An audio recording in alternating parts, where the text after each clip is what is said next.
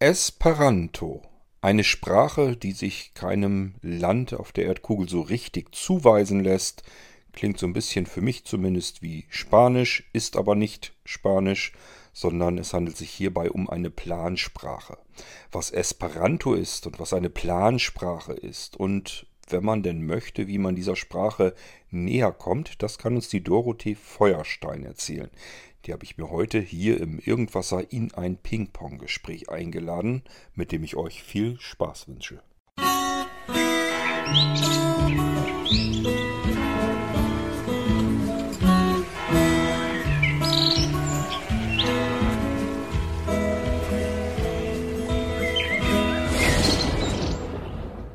Wir starten heute wieder eine neue I-Episode. Das I steht für Interviewsituation und ich habe mir natürlich einen Gast auch für heute eingeladen zu unseren gern gemochten Ping-Pong-Gesprächen.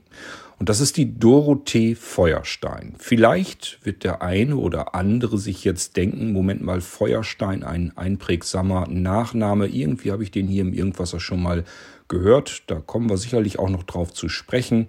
Aber Dorothee, du weißt es und du kennst es, bevor wir hier mit den eigentlichen Themen anfangen können, und ich nehme an, dass wir vielleicht mehrere kleine Thema, Themen sogar hereinbekommen, entweder in diese Episode oder wir machen mehrere, das sehen wir dann, wie weit wir kommen. Bevor wir damit aber starten, würde ich dich bitten, so wie ich jeden Gast hier bitte, dich einmal persönlich vorzustellen, so ausführlich wie du magst und kannst. Also beginn ruhig bei deiner Geburt, durch deine Kindheit hindurch, durch die Jugendzeit bis zum heutigen Tage hin, damit wir dann danach mit dem ersten Thema beginnen können. Also, Dorothee, leg los. Hallo, ich bin die Dorothee Feuerstein. Der Martin Feuerstein wurde ja hier schon interviewt. Das ist mein Bruder. Ich bin 53 Jahre, also zehn Jahre jünger. Ich habe jetzt gerade erst Delta Chat eingerichtet. Ich äh, bin Diplomübersetzerin für Englisch und Spanisch mit Fachrichtung Medizin, leider voll erwerbsgemindert, da ich dieselbe Erkrankung habe wie der Martin. Also Stellensuche war extrem schwer. Wir haben einen Gendefekt, der nennt sich ZEP290, ist so ähnlich wie Senja-Lurkin-Syndrom. Das ist aber heute eigentlich so, dass man nicht mehr die Namen sagt, sondern mehr die Defekte halt in genetischer Hinsicht. Ähm, dazu, das ist auch so ähnlich wie das Bardet-Biedl-Syndrom, nur sind wir vom Erscheinungsbild her anders.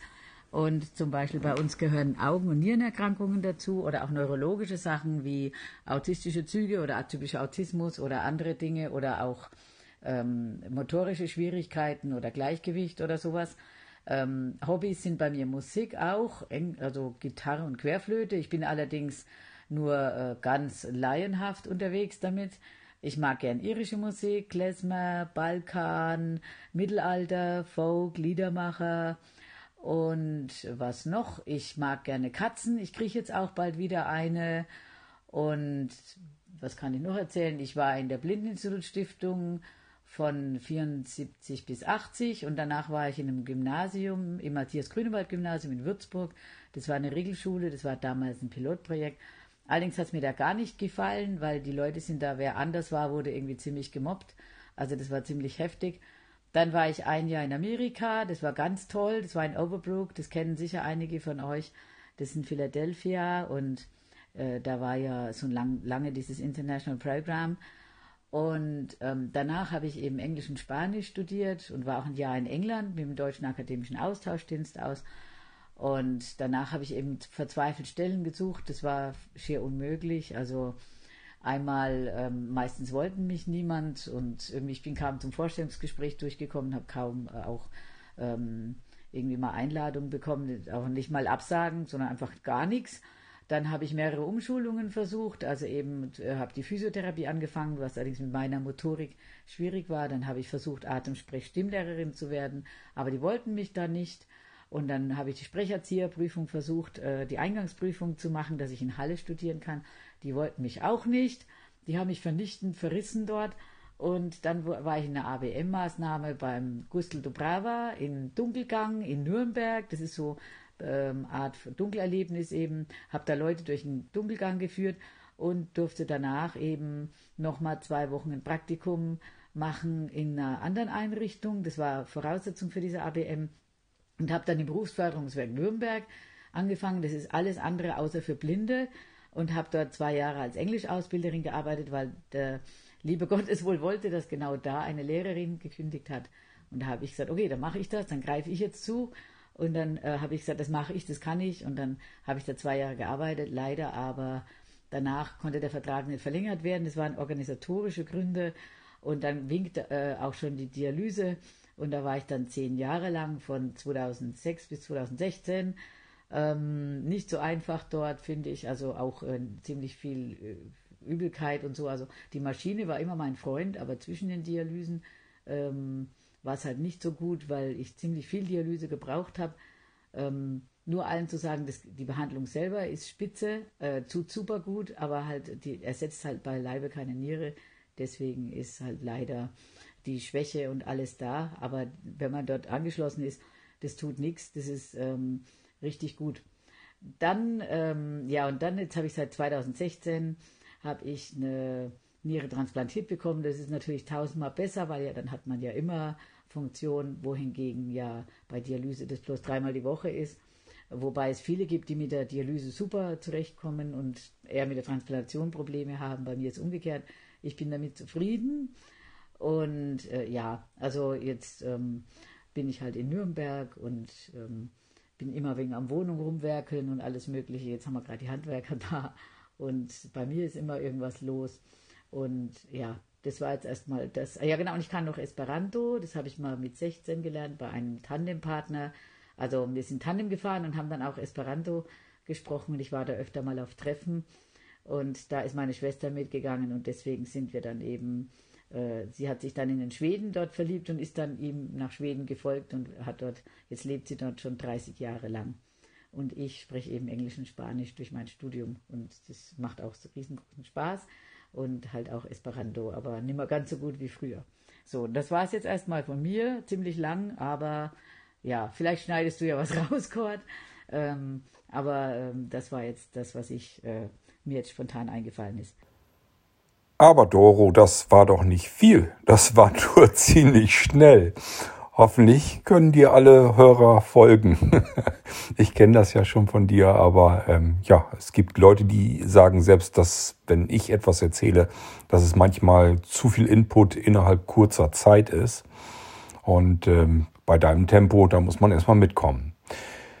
Du, ähm, ganz kurz nochmal auf die Dialyse ähm, eingegangen, also beziehungsweise auf die Jobsuche vielmehr mit Dialyse. Ähm, ich denke mal, dass Menschen mit einer Behinderung, in Deutschland zumindest, in manch anderen Ländern funktioniert das, glaube ich, ein bisschen besser. Aber in Deutschland ist es wirklich ein sehr arges Problem, ähm, einen Arbeitsplatz zu finden. Ist man dann allerdings mehrfach behindert, was würdest du denn sagen? Ist es dann nur noch schwieriger oder ist es schon am Rande der Unmöglichkeit? Also kennst du Menschen mit Dialyse und vielleicht sogar Erblindung, ähm, die trotzdem irgendwo einen vernünftigen Arbeitsplatz gefunden haben, so ohne weiteres, also ohne große Schwierigkeiten? Oder würdest du sagen, das ist immer ein absoluter Krampf? Also das hört sich bei dir ja nun auch schon ziemlich heftig an, was du schon alles mitmachen musstest, um an einen vernünftigen Job ranzukommen. Vielleicht magst du da noch mal kurz ein bisschen drauf ähm, eingehen und insbesondere, wenn du Menschen kennst, die mehrfach behindert sind und trotzdem äh, einen Arbeitsplatz gefunden haben. Mich würde mal so eine, so eine Einschätzung interessieren, wie kompliziert und wie schwierig oder wie unmöglich das in Deutschland tatsächlich ist. Ich war noch nicht an der Dialyse, als ich die Arbeit gesucht habe. Ich habe äh, 1997 mein Diplom gemacht und 2002 bis 2004 eine Arbeit gehabt. Und ich hatte noch mal im Jahr 2000 davor, habe ich fünf Monate in der ABM gearbeitet. Ähm, und äh, an der Dialyse war ich 2006. Das heißt, da war ich sehbehindert, also hochgradig sehbehindert, gesetzlich blind und da haben sie schon Vorbehalte. Das heißt, blind steht drinnen und du sagst, du kannst alle Hilfsmittel bedienen, du kannst das alles, du hast die Möglichkeiten, du kannst es lesen, du hast Computer und so weiter. Und trotzdem, wenn ich zum Vorstellungsgespräch kam, wenn ich überhaupt reinkam, hieß es, ja, ähm, wir können aber keinen Behinderten einstellen. Also warum sie mich dann überhaupt eingeladen hatten, ich wurde nicht gefragt, was kannst du, wobei ja man eigentlich geübt hat für so ein Vorstellungsgespräch. Sondern es kam, ging gleich dazu, ja, wie soll das mit Behinderung gehen? Nur ein einziger hat zu mir gesagt, würden Sie hier wohnen, würde ich sagen, probieren wir es, aber wenn Sie jetzt extra hierher ziehen müssten und es klappt dann nicht, der hatte Frontpage, das ist sehr schwer zu bedienen, das ist ein Programm, was eigentlich bloß, bloß grafisch ist. Und da hat er gesagt, nee, also das äh, traue ich mir nicht zu. Und da habe ich noch besser gesehen. Ähm, ich kenne jetzt keinen, der Dialysepatient ist und blind und Arbeit hat. Das heißt aber nicht, dass es nicht ginge. Das ist nur, ähm, dass man halt zusätzlich, ich habe jetzt noch einen atypischen Autismus und da kann man sich halt dann auch schlecht verkaufen. Das ist noch dabei, dass man halt dann vielleicht auch ungeschickter ist im Arbeitsmarkt und auf dem, äh, also auch im freiberuflichen Arbeitsmarkt. Aber es gab echt viele Situationen, wo es immer kurz davor war und dann aus irgendeinem Grund nicht geklappt hätte. Ähm, zum Beispiel kann ich mich erinnern, ein einziges Mal war mein PC abgebaut und genau in dem Moment hat jemand angerufen, ob ich denn jetzt eine Übersetzung machen könnte. Das andere Mal ähm, war es so, dass eine Frau sogar kam und kaum habe ich die Hände danach ausgestreckt, hat sie gesagt, oh, ich muss noch kopieren gehen, das ist ja so original. Und dann rannte sie davon und hat gesagt, sie steht im Parkverbot. Das hat sie aber die halbe Stunde davor nicht erwähnt. Und dann war sie weg und nie wieder gesehen. Und ein drittes Mal hat jemand gesagt, ja, da bin ich extra auf die Medizinmesse, habe meine Angebote feilgeboten. Und da hat mich ein einziger angerufen und da habe ich zurückgerufen. Und der hat zwar gesagt, ich soll abends nicht anrufen, aber ich habe gedacht, naja, mache ich halt schnell. Und da hat er gesagt, jetzt esse ich und hat einen Hörer aufgeknallt und hat sich auch nie wieder gemeldet. Und ansonsten waren das lauter so ähm, Angebote wie geht nicht, können wir nicht, machen wir nicht, behindert, wir können uns nicht noch um einen Behinderten kümmern, wir sind hier im Aufbau, das geht nicht und äh, lauter solche Sachen. Oder ähm, ja, nee, da zahlen wir lieber die Ausgleichsabgabe, nee, das wollen wir nicht. Ob das jetzt mit Mehrfachbehinderung oder Einfachbehinderung oder sonst was, es ist manchmal sehr komplex. Bei meinem Beruf als Übersetzerin hätte es klappen müssen. Aber es hat, ich hatte weder das Händchen noch das Glück noch die ähm, Möglichkeit, obwohl ich mit 1,3 abgeschlossen hatte. Es war einfach wie, wie verhext. Also ähm, ich kann natürlich jetzt keine ähm, Aussage darüber machen, wer mehrfach behindert ist, vergiss es, ähm, äh, weil da war ich ja äh, blind und sonst nichts, also ausschließlich blind, nicht nur blind, sondern ausschließlich blind, so soll man es sagen. Ähm, und trotzdem wollte es keiner. Also, ähm, und es gibt äh, auch Leute, die bestimmt blind und Dialyse haben und trotzdem was kriegen. Vielleicht, das kommt auf den Beruf an, das kommt auf die, äh, wie man sich verkaufen kann, es kommt auf das Glück an, aufs Geschick an ähm, und wie schnell man zugreift und so weiter. Also, da kann ich nicht leider nicht viel mit dienen. Liebe Doro, du hast mir ja erzählt, dass du recht fit in der Sprache Esperanto bist. Und genau darüber habe ich gedacht, unterhalten wir uns hier als erstes. Ähm, und ich war eben am überlegen, ob ich jetzt erzähle, was Esperanto genau ist. Das ist aber total unsinnig, weil du bist ja fit darin, ich nicht. Also kann ich mich ganz entspannt zurücklehnen und höre dir einfach mal zu und unsere Hörer auch. Was ist Esperanto? Versuche es erstmal ganz allgemein zu erklären, bevor wir in irgendein Detail damit gehen. Also, Bonantagon, das war schon mal Esperanto. Esperanto ist eine Plansprache, die 1887 von einem Ludwig oder Ludovico Samenhoff in Białystok in Polen erfunden wurde als Mittel zur Völkerverständigung. Also ihm hat es halt wehgetan, wie sehr die Menschen sich nicht verstehen und er glaubte, dass halt die Sprache einer der Gründe ist, warum das so ist und einer der Möglichkeiten, das zu ändern. Und schon mit 16 hat er dann diese Sprache erfunden und ähm, hat dann eben, sein Vater hat es dann alles zerrissen und ins Feuer geschmissen, er hat alles auswendig wieder hergeleitet, was jetzt nicht einmal so schwer ist, denn er hat 16 Regeln. Und die ist, also so, es ist eigentlich zu 70 Prozent ist die Sprache aus romanischen Sprachen. Romanisch, also das heißt, vom Lateinischen kommen ja die Sprachen Französisch, ähm, Spanisch, Portugiesisch, Italienisch, das ist ja sozusagen als Vulgärlatein irgendwann mal dann in eine eigene Sprache gewachsen.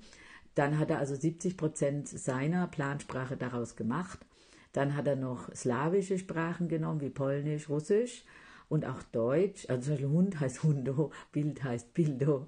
Also es gibt ganz verschiedene. So, die Substantive gehen alle auf O, die Adjektive auf A, die Verben in der Gegenwart auf As, in der Vergangenheit auf Is, in der Zukunft auf Os Mehr Regeln brauchen wir jetzt noch nicht, aber damit kann man Sätze bilden, wobei die Satzstellung im Grunde egal ist, weil ja die Sprache flektierend ist, also das heißt, die Endungen ändern sich, also somit weiß man ja, wir sagen ja auch, den Mann schlägt, beißt, den Mann beißt der Hund oder der Hund beißt den Mann und dann weiß man trotzdem, dass das eine das Objekt ist und das andere das äh, Subjekt, obwohl die beiden verdreht sind.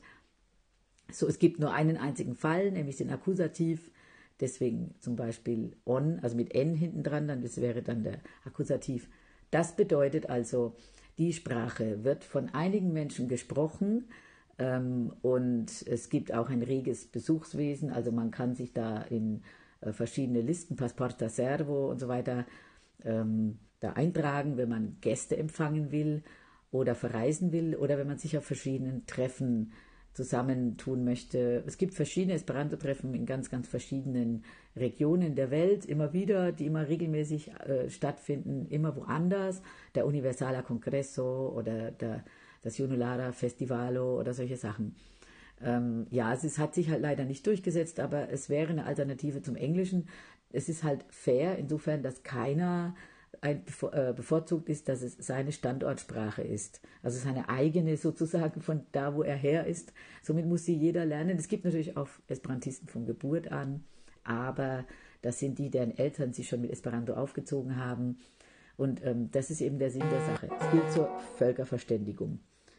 Okay, Kannst du uns dann mal ein Stückchen mitnehmen? Also zum einen ähm, kannst du uns mal beschreiben, wie du an Esperanto herangekommen bist? Also wo, wo und wann bist du darauf aufmerksam geworden? Was reizte dich? Und bist du dann in irgendeinen Sprachkurs gegangen und hast das dann irgendwie gelernt oder per Fernschule oder wie muss man sich das bei dir vorstellen? Und dann ähm, nimm uns mal ein Stückchen mit, also sag uns mal so die wichtigsten Dinge, die wichtigsten Floskeln, wie man ähm, da rankommen kann. Also was weiß ich, wenn man sich irgendwo mit jemandem unterhalten will in Esperanto, so diese üblichen Sachen, was weiß ich, wenn man wissen will, wo ist der Bahnhof oder irgendwie nach dem Weg nach was fragen will oder bitte, danke, guten Tag, so die üblichen Sachen. Ähm, vielleicht magst du uns mal so ein bisschen einweisen in die Sprache Esperanto, dass wir so ein paar Sätze vielleicht dann sogar schon können. So, ja, wie bin ich zum Esperanto gekommen? Ich war während der Ferien immer recht allein, als Internatskind natürlich. Und dadurch hatte ich natürlich zu Hause keine Freunde. Und ähm, der Lehrer meiner älteren Geschwister, ein Realschullehrer, ein ziemlicher Öko-Freak und ziemlich grün links damals angehaucht, der hat sich immer für Esperanto interessiert und hatte auch eine Esperanto-Gruppe. Es hat uns schon mal jemand gesagt, möchtest du denn nicht zur Esperanto-Gruppe kommen? ich habe damals noch nicht so viel Interesse gehabt. Und dann hat er gemeint, er würde so gerne mal mit mir Tandem fahren, weil der fuhr auch immer in die Schule mit dem Rad zum allgemeinen Gespött der Schüler, weil er immer mit barfuß in Sandalen und mit Regencape, wenn es nötig war, zur Schule fuhr. Und der hat mir dann äh, angeboten, mit mir Tandem zu fahren. Und ich habe damals jedes Angebot angenommen, um ein bisschen Beschäftigung während der Ferien zu haben. Und dann hat er gemeint, Mensch, du könntest doch Esperanto lernen, Mensch, das wäre doch was, wäre das nichts für dich. Und irgendwann hat er gemeint, ähm, hier, da sind ein paar Bücher, da gab es so ein ganz altmodisches, wir lernen Esperanto. Und dann noch ein paar andere, dann gab es noch eines, das hieß Saluton, das war so ganz selbstlernend, also man hat einfach mit der direkten Methode das angeschaut, hat die Bilder gehabt, die konnte ich damals noch sehen und dann hat man einfach äh, gelernt, ohne dass da ein deutsches Wort stand, so ganz selbstverständlich. Und das lief einfach. Und dann hat er gemeint, also weißt du was, wenn du richtig gut Esperanto kannst, dann nehme ich dich mit nach Italien. Da gibt es den ähm, Internazia Junulara Festivalo, äh, das internationale Jugendfestival in Rimini. Und daraufhin habe ich gesagt, ja okay, das war natürlich nochmal ein Ansporn. Und meine Schwester, die sollte dann mit, weil meine Mutter war immer so ein bisschen überängstlich. Natürlich wollte sie dann ihr blindes Mädchen nicht da alleine hinschicken. Da musste halt meine Schwester auch noch mit. Und die ging mit und dort hat man ihr dann auch gesagt, Mensch, du solltest doch Esperanto lernen und so. Und dann fing sie halt an, auch Esperanto zu lernen. Es gab auch ganz tolle Bands dort, die es heute noch gibt, zum Beispiel Amplifiki, das heißt Verstärken. Ähm, hat natürlich auch noch andere wortspielerische Bedeutung. Ähm, dann gab es noch verschiedene andere Bands, äh, die da gespielt haben. Zum Beispiel Buff, also das waren äh, drei Deutsche, die haben Lieder von Hannes Wader gesungen zum Beispiel.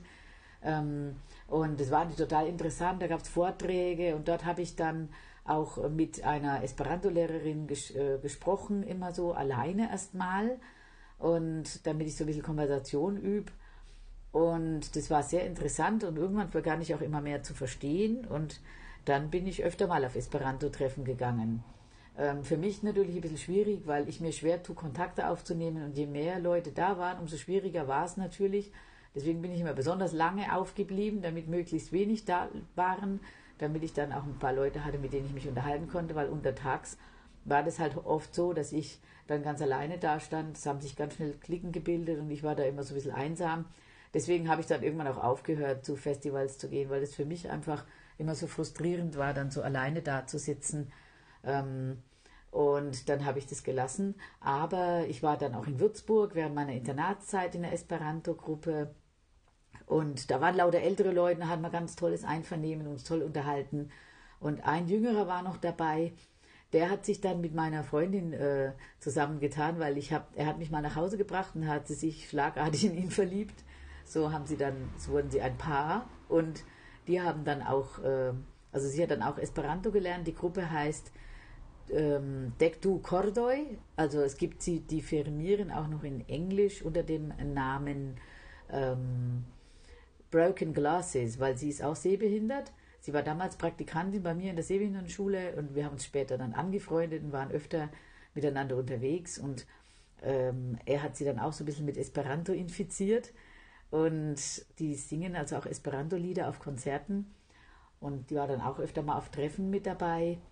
So war das dann. Also ich war dann auch in Nürnberg hier in der Esperanto-Gruppe schon öfter und ähm, ja, also auf Treffen oder auf, es gibt dann in Internazia zum Beispiel den Universala Congresso, der war einmal in Augsburg. Da sind dann ganz, ganz viele aus allen möglichen Ländern da. Also da ist ganz viel los und ganz viel, ähm, ja, also es ist, es gibt auch eine Esperanto-Hymne und eine grüne Flagge und einen Esperanto-Stern und manchmal auch ein bisschen sehr viel Personenkult um den Samenhof, dessen Bild dann auch manchmal rumhängt. Es gibt so wegen Altbachenere, die halt da mehr so drauf stehen, die mögen das. Ähm, bei den Esperantisten finde ich sehr viele Informatiker oder Sprachwissenschaftler oder Sozialarbeiter, stelle ich fest. Also ob es heute noch so ist, weiß ich gar nicht, aber da waren so ziemliche Freaks dabei, die so ein bisschen äh, Interesse auch an Sprachwissenschaft, Linguistik und so hatten. Und ähm, das war schon spannend, äh, da immer ähm, dabei zu sein und auch so ein bisschen mitzukriegen. Ähm, ja, das ist so das eine und ähm, dann erstmal so zu den verschiedenen Floskeln. Also Bonantagon heißt Guten Tag, logisch, hört man selber. Also das ist deswegen mit N, weil es ist ja, ich wünsche dir einen schönen Tag. Deswegen ist eben so eine Floskel immer mit Akkusativ. Also Saluton heißt Hallo. Das heißt einfach Hallo. Dann gibt es noch Gis Revido, das heißt bis zum nächsten Wiedersehen. Vidi heißt sehen. Lavido, das Sehen und Revido, das Wiedersehen. Ziemlich einfach, weil es einfach so gebaut ist, dass man wie bei so Möbelelementen die Sachen so zusammenstecken kann. Also das ist wie, äh, also man hat Präfixe, also Vorsilben, Affixe, Silben dazwischen und Suffixe, Nachsilben. Also zum Beispiel, wenn man ein Gegenteil ausdrücken will, ist granda ist groß, mal granda ist dann klein. Ähm, Edzo ist der Ehemann, Edzino ist die Ehefrau. Und damit es auch gerecht zugeht, heißt Ge Edzoi einfach äh, das Ehepaar. Das heißt, wir haben die Problematik mit dem Gendern überhaupt nicht, weil wir können dann immer sagen Ge auskultantoi. Wir müssen, nie, also das heißt Zuhörerschaft. Also liebe Zuhörerinnen und Sternchen brauchen wir nicht, sondern wir haben einfach schon G vorne dran und dann eben das, was man sagen will. Ähm, dann, dann ist eh schon klar. Das ist das eine. Dann also sowas wie Kiel wie Fartas. Kiel ist die Frage äh, nach einem Adverb, also wie geht es dir? Wie, wie, wie, wie, also Farti heißt sowas wie sich befinden. Wie befindest du dich sozusagen? Kiel wie Fartas, bone, gut. Das ist dann mit E hin, weil das ist ein Adverb. Mir geht's gut. So wie im Spanischen auch muy bien. Muy bien ne? Bueno ist das Adjektiv und bien ist das Adverb. Und deswegen heißt es dann ähm, Bonne, mi bone fartas. Mir geht es gut. Oder mi nomijas Dorothee. Ich heiße Dorothee. Und dieses Iji ist so eine Form wie ich nenne mich. Also es ist nicht reflexiv, sondern es ist sowas wie ähm, es, äh, du wirst genannt oder man, es gibt es eigentlich in keiner anderen Sprache. Zum Beispiel io grandijas heißt es wird größer. Io grandigas ion, etwas macht etwas anderes größer. Das ist schon für die Höheren, das ist ganz, ganz, ganz schwer. Also da tut mir uns alle noch schwer. Wer das kann, der ist wirklich schon sehr gut. Es gibt auch Prüfungen, ähm, dass man eben Lehrer werden kann. Da muss man das können. Äh, ansonsten ist es immer noch genug, dass die Leute das verwechseln. Bei Esperanto kann man unglaublich viele Wortschöpfungen machen. Also man äh, braucht eigentlich nur Sachen zusammensetzen. Computilo ist der Computer oder Club Computilo ist der Klapprechner. Das ist dann sozusagen das, ähm, der, das Laptop. So hat man ganz viele Sachen. Das Telefono ist das Telefon, el post, la, la, la, ich bin im Spanischen, la post telefono ist das Taschentelefon, sprich das Handy. Ne? Im Spanischen el móvil, la post telefono. Das heißt, man kann die Wörter einfach so kreieren. Es gibt auch andere, die nehmen einfach ein englisches Wort und hängen dann die Silbe dran. Das mögen manche nicht, manche macht das nichts aus. Dann zum Beispiel das, der Bahnhof Stazi Domo. Domo ist Haus, Stazio ist die Station, also La Stazi Domo ist der Bahnhof. Haltejo ist die Haltestelle. Ejo ist immer der Ort wo, also Haltejo, Halti ist halten, ist dann die Haltestelle. Das ist dann, man kann relativ schnell, auch wenn man die Vokabel nicht kann, irgendwas zusammenschustern. Das wäre sogar dann oftmals richtig. Ne? Ähm, Kiel estas la stacidomo. Äh, Kie, Kie estas la stacidomo. Kie, wo? Kie, wo ist der Bahnhof? Kie estas la haltejo. Wo ist die Haltestelle? Kie estas la bushalteo. Wo ist die Bushaltestelle? La Tramo ist die Straßenbahn. Kie ist das La Tramhalteo. Und so kann man das ewig weitermachen. Ähm, das heißt, das ist, kann man einfach zusammensetzen. Und das ist das Gute daran. Ähm, ja, man, man kann dann wirklich äh, auch Wortspiele machen oder eben auch zusammengesetzte Hauptwörter machen, äh, ganz einfach. Und man kann entweder Neologismen verwenden, also aus, aus einer anderen Fremdsprache und dann einfach ins Esperanto bringen, oder man baut es zusammen. Da gibt es das Unterschiedlichste. Also zum Beispiel dann is ist zum Beispiel Vergangenheit, mi, iris, alla lernejo, ich bin in die Schule gegangen, ich ging in die Schule. Während Esperantujo oder Esperantejo ist der Ort, wo Esperanto gesprochen wird. Ne? Also Esperantujo oder Ujo und Ejo ist das gleiche. Germanio, Germanujo geht beides, es ist Deutsch. Nun ist Esperanto ja nicht gerade unbedingt die Sprache, die mir im Urlaub am ehesten weiterhilft. Also wenn ich viel herumreise, wäre schon purer Zufall, dass ich auf andere stoße, die Esperanto sprechen können. Inwiefern hilft es dir im Alltag? Kannst du zum Beispiel durch die Sprache Esperanto viel ableiten auf andere Sprachen oder viele andere Sprachen ableiten auf Esperanto? Also, wie nützt es dir im Alltag? Oder sagst du, das ist eigentlich mehr oder weniger nur ein Hobby und hauptsächlich ist es dafür da, damit es Spaß macht und wenn man sich für Sprachen interessiert, dann ist das schon eine feine Sache, aber ansonsten kann man das im Alltag eigentlich überhaupt nicht gebrauchen. Wie siehst du die Sache? Also für jemanden, der wirklich Esperanto ernsthaft betreibt, da gibt es ja diesen Passporta Servo, da kann man nachgucken, und wenn man irgendwo hin möchte, kann man da nachfragen, ob man da umsonst übernachten kann, zum Beispiel. Abgeleitet davon gibt es Servas, das ist sowas wie äh, heute dieses Couchsurfing. Das ist aber dann äh, für alle, aber das heißt, ich diene oder wir also dienen. Und ähm, im Indikativ, also nicht servi, wie die Grundform ist, sondern servas, aber das ist sozusagen was, wo Leute ähm, zwei Tage bleiben dürfen. Da machen sie auch Interviews, ob man da wirklich dazu passt. Das ist aber für, auch für Nicht-Esperantisten. Aber für Esperantisten ist dieses Passporta Servo, wo zum Beispiel meine Eltern schon einige Leute aufgenommen haben. Meine Eltern waren auch schon in Ungarn und haben mit aufgebaut, zum Beispiel mitgeholfen, ein Esperanto-Zentrum aufzubauen. Mit anderen Leuten haben da handwerklich einiges gemacht. Wir, ich war schon auf einigen Treffen. Also Leute, die jetzt wirklich da drin sind, die können auch zu verschiedenen Treffen über das ganze Jahr über in, ins Ausland fahren Während der Mauer konnte man auch ganz gut in Ostblock oder umgekehrt, wenn man so eine Einladung hatte, und äh, jetzt ist es eben auch so, dass man, wenn man zum Beispiel in der Esperanto-Gruppe ist, kommen Leute aus anderen Ländern, halten Vorträge, man bekommt was mit von den anderen Ländern. Also insofern ist es auch eine Bereicherung für die Erweiterung der Kenntnisse und auch für die Erweiterung des eigenen Horizonts und auch um international wirklich ähm, Begegnungen zu haben, die man vielleicht so sonst nicht hätte. Und insofern, also jetzt für die Ableitung von Worten, da dient mir jetzt mehr das Lateinische.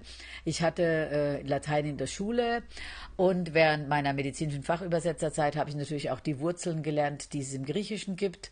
Insofern kann ich zwar kein Griechisch, aber trotzdem kennt man ja die Wurzeln. Da, es war eher umgekehrt, dadurch, dass ich Latein hatte, fiel mir das Esperanto-Lernen wesentlich einfacher und wesentlich leichter. Aber jetzt ähm, was jetzt zu, für die Hilfe beim Sprachenlernen angeht, ist es, war es jetzt eigentlich nicht so wirklich hilfreich, weil ich aufpassen musste, dass es nicht äh, vermischt wird mit Spanisch. Während meiner Studienzeit habe ich das komplett abgestellt. Aber als ich zum Beispiel jetzt in Spanien war, äh, vor ein paar Jahren, da habe ich dann auch Esperantisten kennengelernt, zum Beispiel in, in ähm, Barcelona oder in Granada. Da hat es dann geheißen, auch da gibt es ein paar ähm, Esperantisten, die könntest du treffen.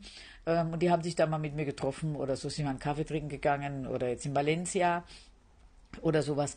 Da waren auch wirklich Esperantisten da in Katalonien, also in Katalonien, ähm, die äh, sich geweigert haben, Spanisch zu sprechen und nur Esperanto gesprochen haben. Und zu, zu der Zeit konnte ich wenig Esperanto, das habe ich ganz vergessen damals.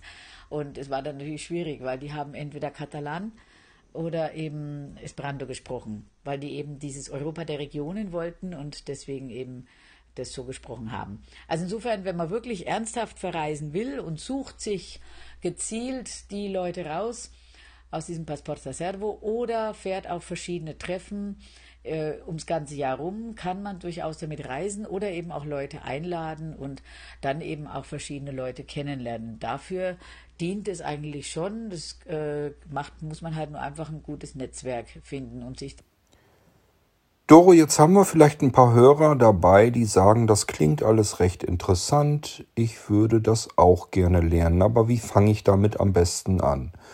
Da wäre so mein Tipp, einfach mal so ein bisschen die Lauscher aufhalten, denn auf unserem OVZ im Online-Veranstaltungszentrum von Blinzeln finden tatsächlich ab und an Esperanto-Abende statt. Ähm, ich meine, dass sich das auch an absolute Neulinge und Einsteiger bisher gewendet hat. Ich weiß nicht, ob es da auch Aufbaukurse oder sowas geben wird. Die sind übrigens kostenlos, wollte ich nur mal so nebenbei anmerken. Also besser geht's eigentlich meiner Meinung nach gar nicht. Vielleicht kennst du auch noch ein paar gute Tipps, ein paar Möglichkeiten für die interessierten Hörer, die sich jetzt vielleicht sagen, Esperanto würde ich gerne mal einen Einstieg bekommen. Ich würde das gerne mal anfangen zu lernen, ob mir das liegt. Ja, jetzt sag mal du, was du meinst, wo man damit am besten anfangen könnte. Ja, ich habe auch schon mal beim Online-Veranstaltungszentrum bei einem der Kurse teilgenommen als Fortgeschrittene, weil ich dachte, vielleicht hören dann die Anfänger auch mal, wie das klingt. Da gibt es diese Kurse. Dann auch die Tanja Heidmann hat eine Runde von Leuten, die Esperanto sprechen, allerdings schon. Das macht sie, glaube ich, über Jitsi oder ich könnte sie jetzt nochmal fragen, wie man sie da kontaktieren kann und ob und wie das genau geht. Dann ähm, gibt es ja die verschiedenen Esperanto-Gruppen. Es gibt die Germana Esperanto Asocio, GEA, die Deutsche Esperanto-Gesellschaft. Da kann man sich im Internet erkundigen. Die genaue Website weiß ich jetzt nicht, aber da gibt es zumindest die Ortsgruppen, die äh, das anbieten und die haben auch immer was für Anfänger dabei, meistens zumindest. Dann gibt es ganz viel bei Telegram. Da gibt es verschiedene Kurse oder verschiedene Gruppen. Dann kann man natürlich auch ganz, ganz viele Lehrbücher haben. Da kenne ich mich jetzt aktuell nicht aus. Aber es gibt immer wieder welche. Es gibt auch online Vokabeltrainer, online. Dann gibt es dieses, ähm, äh, wie heißt das, eine ähm, Lernu, L-E-R-N-U. Ähm, da bekommt man jeden Tag ein Wort zugeschickt. Ich, da gibt es wohl auch eine Homepage, das müsste man halt einfach mal googeln. Da gibt es ganz viele verschiedene auch äh, Apps für Vokabeln oder zum Sprachenlernen. Da müsste wohl auch Esperanto dabei sein. Also mehr wüsste ich jetzt auch nicht. Am besten, man wendet sich gleich an einen dortigen bei sich zu Hause befindlichen Esperanto-Bund oder Esperanto-Verein. Es gibt auch jedes Bundesland hat einen nochmal und dann gibt es halt äh, insgesamt hat Deutschland einen eben und dann die einzelnen Ortsgruppen. Und da hat man natürlich dann auch gleich die Möglichkeit, Leute zu treffen oder eben dann auch direkt mit Leuten zu sprechen. Und dann gibt es natürlich auch immer die verschiedenen Treffen in Deutschland rundherum, immer wieder an verschiedenen Orten. Wenn man dann mal beim GEA nachfragt, da gibt es dann auch öfter mal welche, wo auch Anfängerkurse angeboten werden. Vielleicht hat jetzt der eine oder die andere ein bisschen den Geschmack dafür bekommen und möchte sich darüber informieren. Vielen herzlichen Dank, liebe Dorothee. Ich denke mal, dass wir es jetzt wirklich im Kasten haben und damit einen sehr schönen Einstieg in die Sprache Esperanto gegeben haben. Jeder kann sich jetzt etwas darunter vorstellen, worum es geht, und jeder weiß auch, wie er jetzt weiterkommen kann, wenn er sich für diese Sprache interessieren würde. Wir hören uns sicherlich hier schon bald äh, wieder. Ich habe mit der Dorothee noch weitere Themen vor. Zumindest eins ist uns noch so eingefallen, worüber wir uns noch unterhalten wollen. Das wird wahrscheinlich bei dem Speed, die die Doro drauf hat, nicht so ewig lange dauern. Wir hören sie also bald wieder. Dir ganz herzlichen Dank nochmal, Doro, und an euch Hörer natürlich auch. Besten Dank fürs Zuhören. Wir hören uns sehr bald wieder hier im Irgendwasser. Bis dahin sage ich und auch die Doro Tschüss, euer König Kort.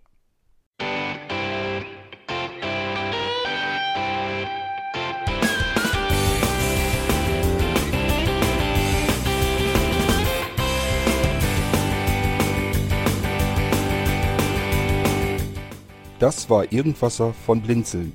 Wenn du uns kontaktieren möchtest, dann kannst du das gerne tun per E-Mail an podcast.blinzeln.org oder über unser Kontaktformular www.blinzeln.org. Blinzeln schreibt man in unserem Fall immer mit einem D in der Mitte. Wenn du möchtest, kannst du uns sehr gerne auch einen Audiobeitrag auf unseren Podcast Anrufbeantworter sprechen. Der hat in Deutschland die Telefonnummer 05165 439 461. Und wenn du uns aus dem Ausland anrufen möchtest, dann ersetze einfach die erste 0 gegen die 0049 für Deutschland. Wir bedanken uns für dein Interesse und freuen uns schon darauf, wenn du auch beim nächsten Mal wieder mit dabei bist.